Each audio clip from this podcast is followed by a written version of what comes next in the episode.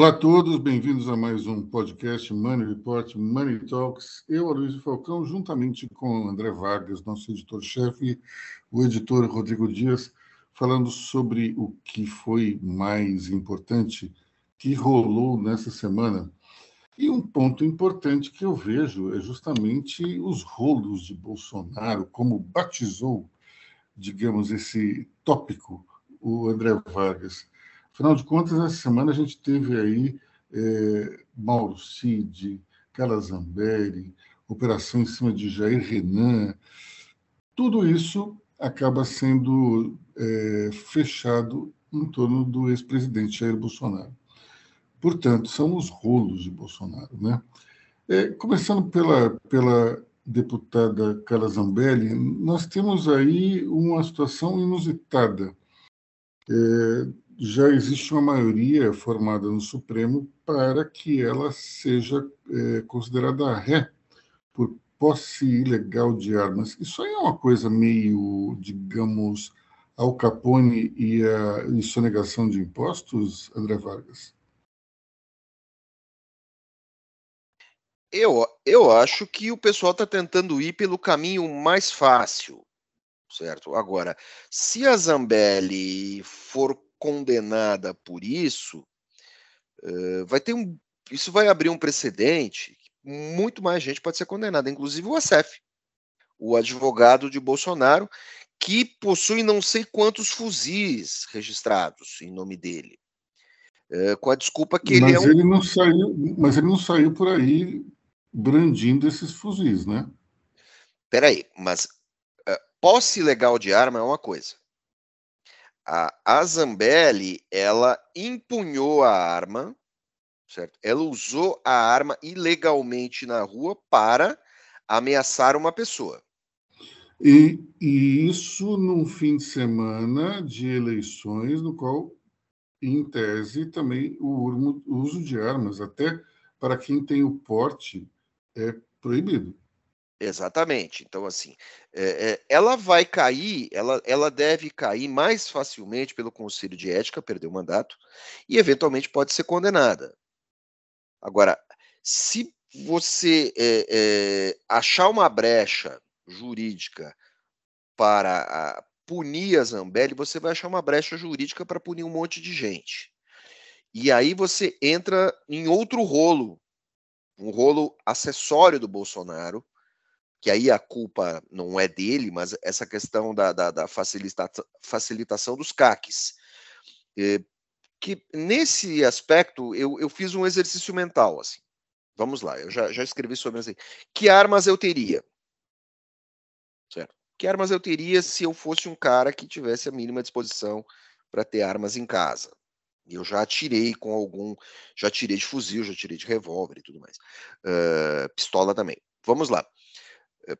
Vou dar, vou dar como um exemplo, o acesso. Nós temos aqui hoje uma manhã de grandes revelações, hein, Rodrigo Dias? Não é? Que coisa impressionante. Estou de boca aberta. Você, você olharia para, para o nosso querido André Vargas e imaginaria que ele já praticou tiro ao alvo? Eu não quero nem perguntar qual, qual arma que ele prefere.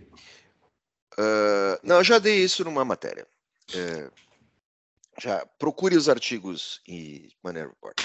Inclusive com uma foto inspirada na minha pessoa, com Steve McQueen segurando um revólver. Mas vamos lá.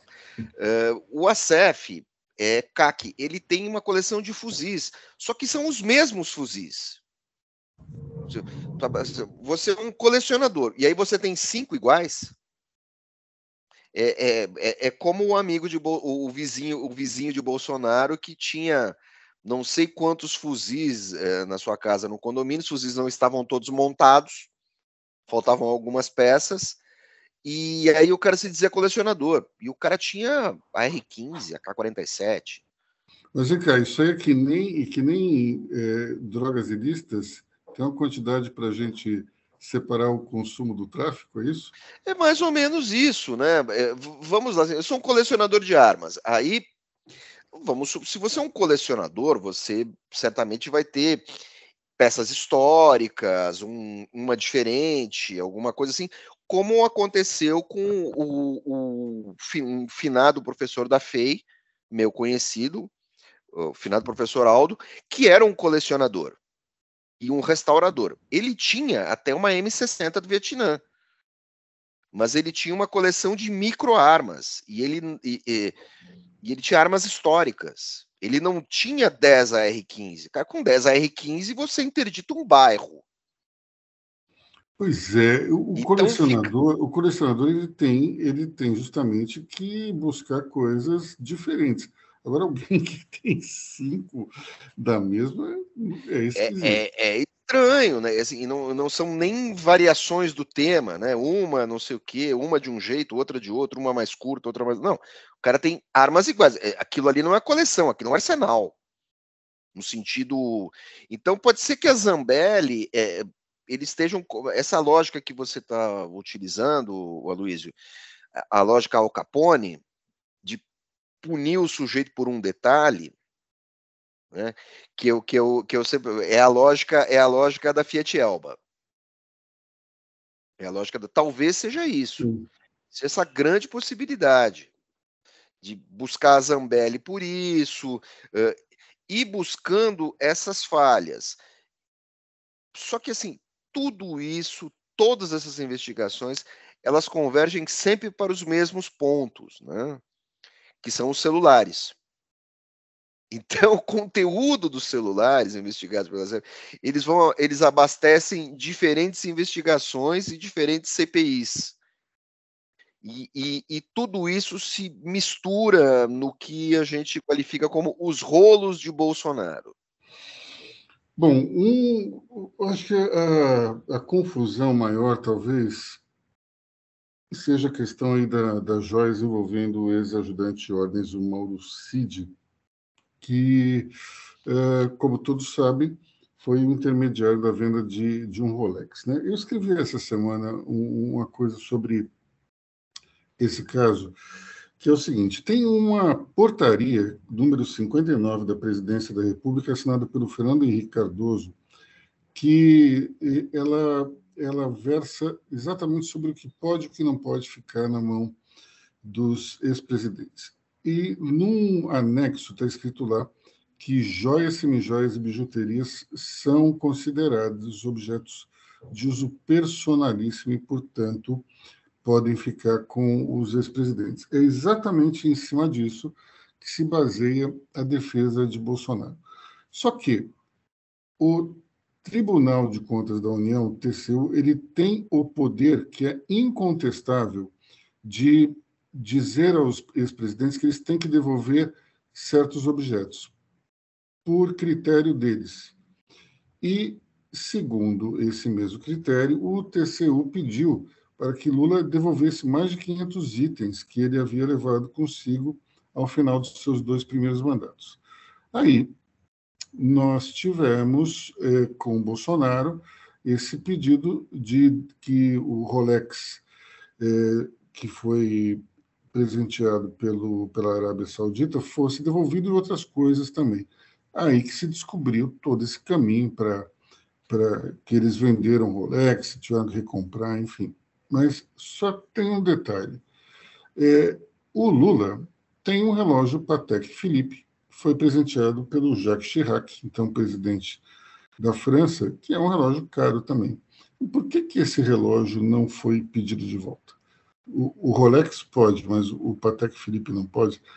Aí me parece dois pesos e duas medidas, e acredito que o, TCO deve pedir esse relógio de volta, se, se a interpretação fora de que joias muito caras tenham que ficar como patrimônio da União. Diga, André Vargas. Uh, você tem um, uma questão que é o seguinte: eu, eu duvido que o, o, Lula tenha chegue a devolver o Patek Felipe. O que acontece? Quando o Fernando Henrique, vamos, vamos voltar, vamos retroceder um pouco. Uh, antes vivíamos numa ditadura, não tinha nada disso, as coisas não eram tão claras, não havia governança, não havia, não haviam esses cuidados, certo? É, logo depois, bom, Collor foi aquele governo estranho, Uh, Itamar, ninguém deu nada de presente para Itamar, porque se você desse alguma coisa para Itamar, o Itamar iria reclamar. Eu diria que a Lilian Ramos pode não concordar com você, mas tudo bem. boa, boa, boa, boa. É, tudo bem. A gente. Por favor, pessoal, pesquisem, para não esticar o assunto que é, digamos assim, delicioso. Mas vamos lá. Uh, Fernando Henrique cumpriu seus dois mandatos. Quando ele termina o mandato, ele funda o Instituto FHC. É, e ele leva para o Instituto muitos itens da qual ele foi presenteado. Porque a lei permitia. Certo?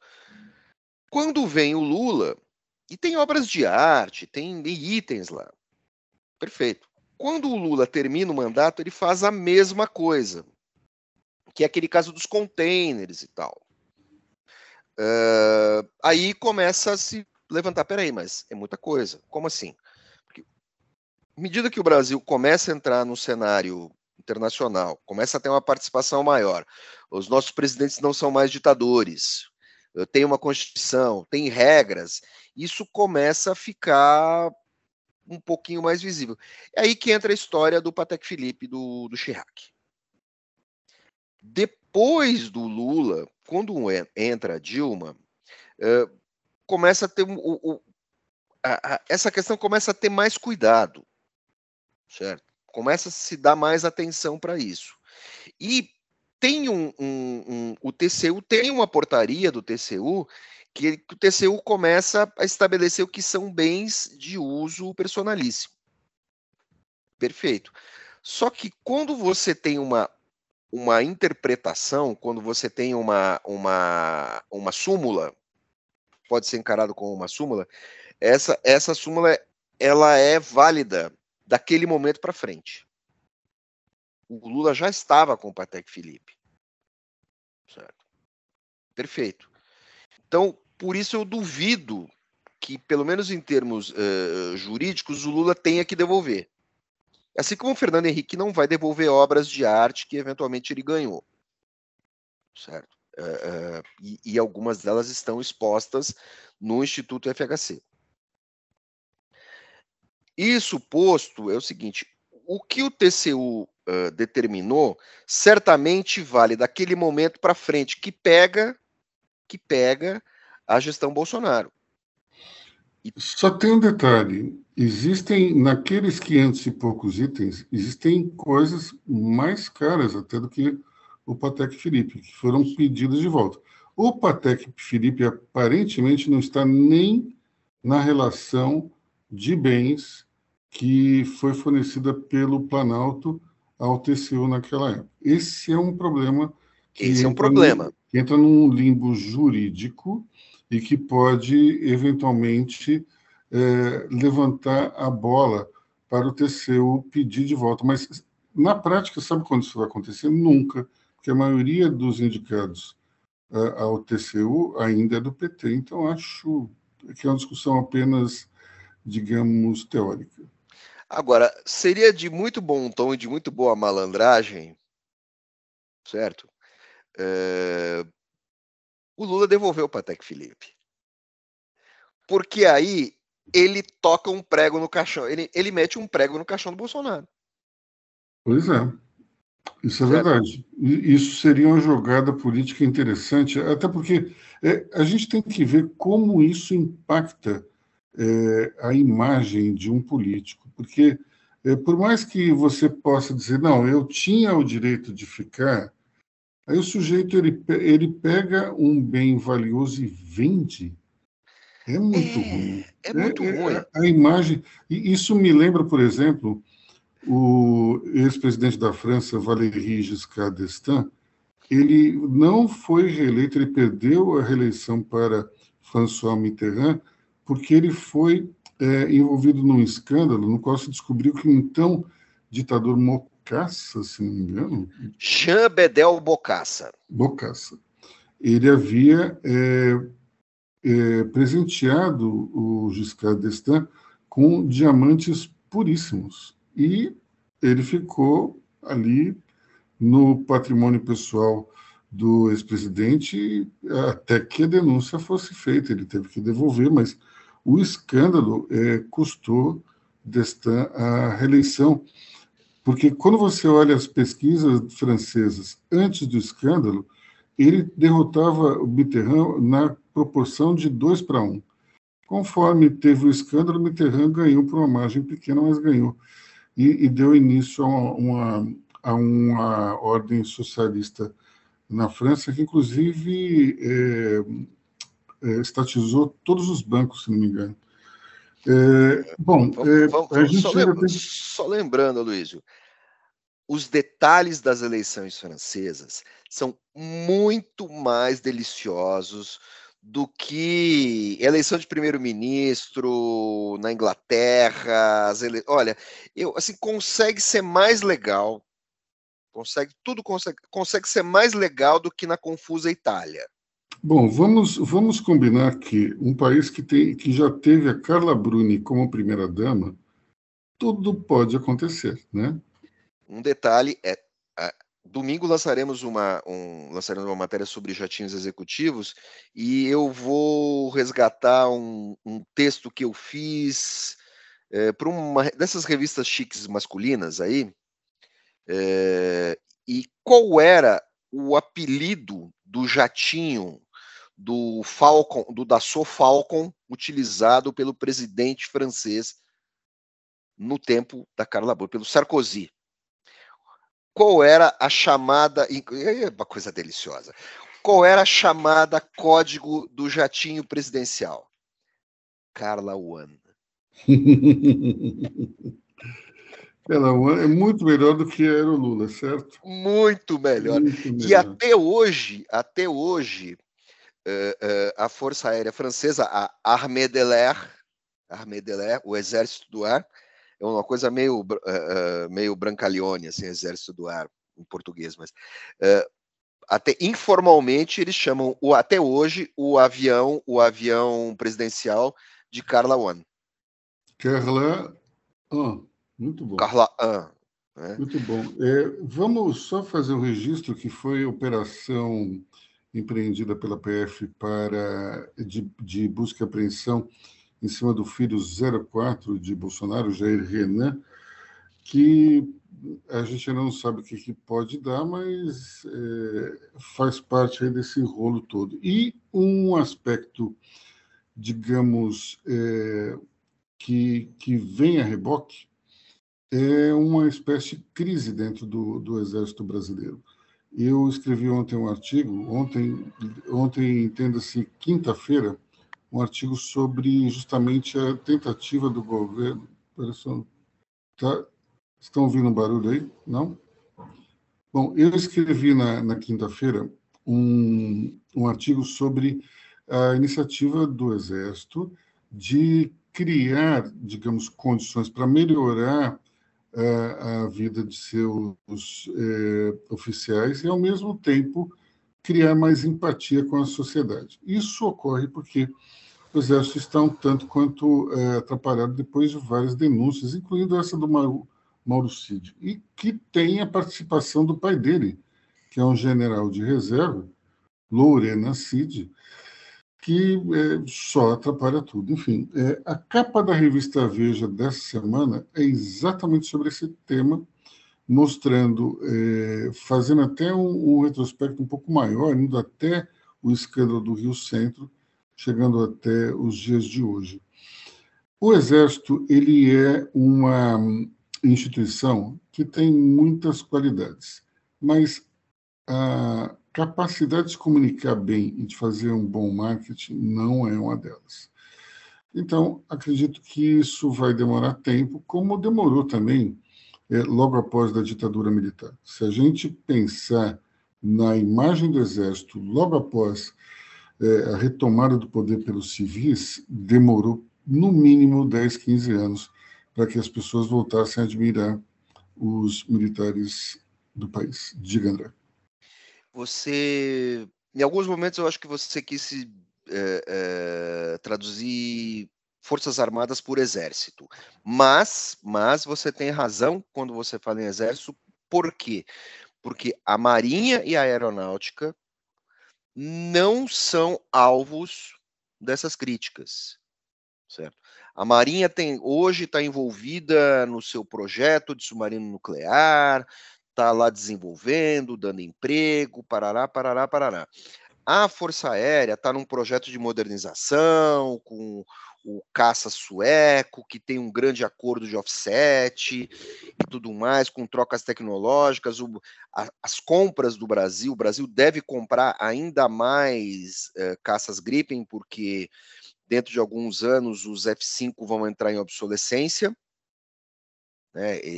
os F5 do Brasil são os melhores do mundo, mas daqui 10, 15 anos não dá mais para usar as células vão, a, estrutura das células vão, vai estar tá muito velha. Então vai ter que ter ali um, um comprar, comprar mais aviões. É... O final do Top Gun, então, é falso, é isso? Qual Top Gun que você está falando? O Top Gun Maverick, o 2, que eles pegam lá um, um, um avião super antigo que está ali. Não, mas aí é um F-14 Tomcat. Ah, tá, aí pode. Aí pode, aí pode. É um F-14 Tomcat, aí pode. Uh, e, e, e, logicamente, é uma clara referência aos iranianos, porque o único país que tem F-14 além dos Estados Unidos é o Irã. Foram vendidos pouco antes da Revolução de 79. Agora. É, só, só uma coisa. O, a iniciativa de tentar melhorar a imagem é, é, é só do Exército. É, tanto é que o comandante Tomás que, que criou uma associação aí de amigos do Exército que é justamente para tentar fazer uma ponte entre, entre os militares e a sociedade. Agora, é, você sabe que a primeira Força Armada do Brasil foi a Marinha, né? Não foi o Exército. Isso é um detalhe. Almirante Cochrane. É, porque conforme você teve a, a mudança da família real para o país, como eles vieram na Armada Portuguesa, logicamente a primeira força armada a ser criada foi justamente é, a Marinha. É um detalhe interessante, saboroso da história brasileira. É, vamos falar de arcabouço fiscal, pessoal? É, só, finalmente só, foi... só, só, o seguinte, Luiz, só o seguinte, voltando a falar do, do Exército, assim, é, o Exército é protagonista dessas confusões, porque não sabe se comunicar não sabe se comunicar, e o, o, o generalato ali, o oficialato, é, se mete nesses rolos com, digamos assim, Uh, uh, muito mais uh, muito mais autoestima, muito mais sensação de segurança e impunidade do que as outras armas que são mais discretas. saiu um documento há pouco tempo, uma análise sobre modernização das Forças Armadas, com 42 itens, sugerindo, é uma think tank que apresentou, sugerindo como o Brasil pode modernizar suas armas, suas forças armadas, com um plano de carreira e tal, e ele faz uma, uma observação muito deliciosa, né? Porque o, o, o Brasil tem um exército grande, mas ele é muito ineficiente, uh, e ele justamente diz isso, olha, você tem muito soldado, você precisa ter mais técnico. Como é que você vai fazer, como é que você vai fazer guerra digital Uh, se quem está apertando o teclado é um soldado que ganha um soldo menor que o salário mínimo. Na verdade, você precisa de oficiais treinados, tenentes, capitães, gente capacitada, nível universitário. Essa questão de você ter o, o combatente, os caras falam assim, ó, isso hoje é uma bobagem. O Brasil não tem nenhuma ameaça na sua fronteira. Então ele fala, fala eh, sugerem várias modificações e é algo que pode ser levado em conta no futuro, até para evitar eh, que o oficialato se meta nesse tipo de confusão que insiste em se meter de tempos em tempos. Tá aí o caso do Mauro Cid, que é um cara que jogou a carreira dele no lixo. E junto com ele vai levar, pode levar um monte de gente. Só tem um detalhe, né? Eh, todo mundo acusa o, o sugere que o Exército está envolvido eh, nessa questão da tentativa de golpe.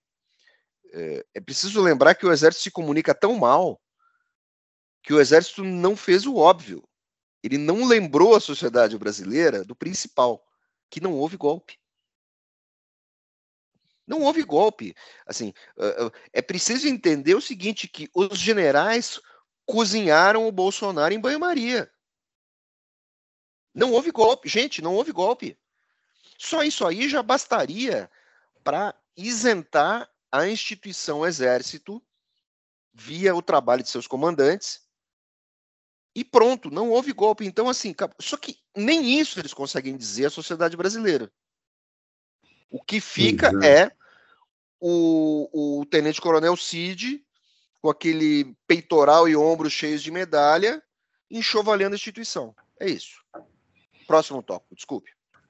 Bom, temos também temos que falar do arcabouço fiscal. Finalmente, o, projeto ele, do Senado voltou para a Câmara e, e, tá, e foi finalizado. A questão é interessante para mim, o comentário é que pela primeira vez ou pela uma das poucas vezes a gente teve um projeto que foi para o Congresso e voltou melhor. Estou com mais amarras que não permitam é, um, mais gastos pelo, pela autoridade pública, mas eu queria é, só fazer mais um comentário, que é o seguinte. Uh, desde maio, que essa é uma questão importante para a retomada da economia.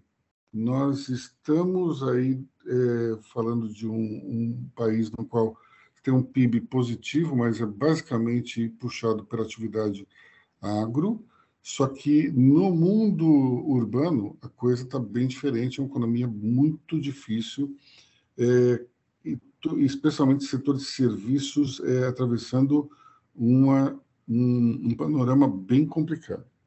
Então, esse, é, a aprovação desse arcabouço é um dos fatores que pode vir a melhorar é, a economia e ontem eu fiz uma enquete do grupo de Money Report, que tem quase 200 empresários e executivos de primeiro escalão, e a gente teve é, uma. A pergunta foi a seguinte: é, a economia deve retomar a partir de setembro? E 60% responderam sim, mas com pouca força. É, cerca de 10% falaram que vai piorar, e 15 que vai ficar na mesma. É, a gente teve aí também um pedaço dizendo que iria, desculpa, 25% dizendo que ia ficar na mesma, e o restante é, dizendo que iria é, bombar. Acho que bombar é quase impossível, mas nós temos aí um número razoável, em termos percentuais, de empresários que acreditam num, numa retomada é, devagar, porém sólida, a partir de setembro, e uma das razões é justamente a aprovação do arcabouço fiscal. A gente tem, é, porém, algumas críticas que já vêm é, do próprio Congresso, dizendo que esse projeto não será suficiente para resolver o problema do déficit público e, acho, e, inclusive, muitos economistas acreditam que não haverá como se chegar às metas que o arcabouço propõe. Quando você vê o empenho, por exemplo, do ministro Fernando Haddad em taxar os fundos offshore de qualquer maneira, e sendo que os fundos offshore, eu acho que se não me engano, significam 0,04% dos investimentos dos maiores é, aplicadores de recursos. É, quando nós temos esse, esse apetite por arrecadação, dá para ver claramente que o número ele não vai ser fácil de se obter, não. O governo vai, vai, vai tentar encontrar todos os meios possíveis para ampliar a arrecadação de tributos. O que vai ser complicado mais uma vez para os empresários, porque, afinal de contas, é, você tem até formas de se obter é, é, uma arrecadação das pessoas físicas, mas como isso é ruim do ponto de vista eleitoral, e também quando o sujeito ele, ele é assalariado, não tem muito mais de onde tirar, e o cara que vive é, digamos, sem o registro, ele também tem os seus limites. Agora, dentro das empresas, o céu é o limite. Isso me lembra aquela música dos Beatles chamada Taxman, que dizia assim: é, então vou te dizer como é que vai ser agora. É um para você e 19 para mim. Na época dos Beatles, o governo trabalhista britânico taxava as fortunas britânicas em até 95% dos ganhos, o que é inacreditável. Aliás, o surgimento da gravadora Apple é, foi justamente baseada nisso, porque a tributação das empresas era diferente. Então, se os gastos dos Beatles fossem atrelados a uma empresa e não a uma pessoa física, eles pagariam menos imposto. Então, eles criaram a Apple e também acabaram se dando muito mal, porque a gestão da empresa era uma verdadeira balbúrdia. Para vocês terem uma ideia, o assessor de imprensa ele, ele tinha um, um bar é, dentro da sala dele com uísque single malt de até 100 anos de idade. Daí você já vem que a coisa era muito louca. Para quem viu os seriados, o seriado Mad Men, aquele, a, aquela predileção pelo, pelo álcool é, na publicidade americana dos anos 60 não chegava nem perto do que ocorria no escritório da Apple. Enfim. Bom, pessoal, vamos ficar por aqui nesse sabadão? É isso aí, né? A gente volta amanhã com mais assuntos e grande fim de semana para vocês. Até logo. Pessoal, grande sábado. Até amanhã. Até a próxima, pessoal.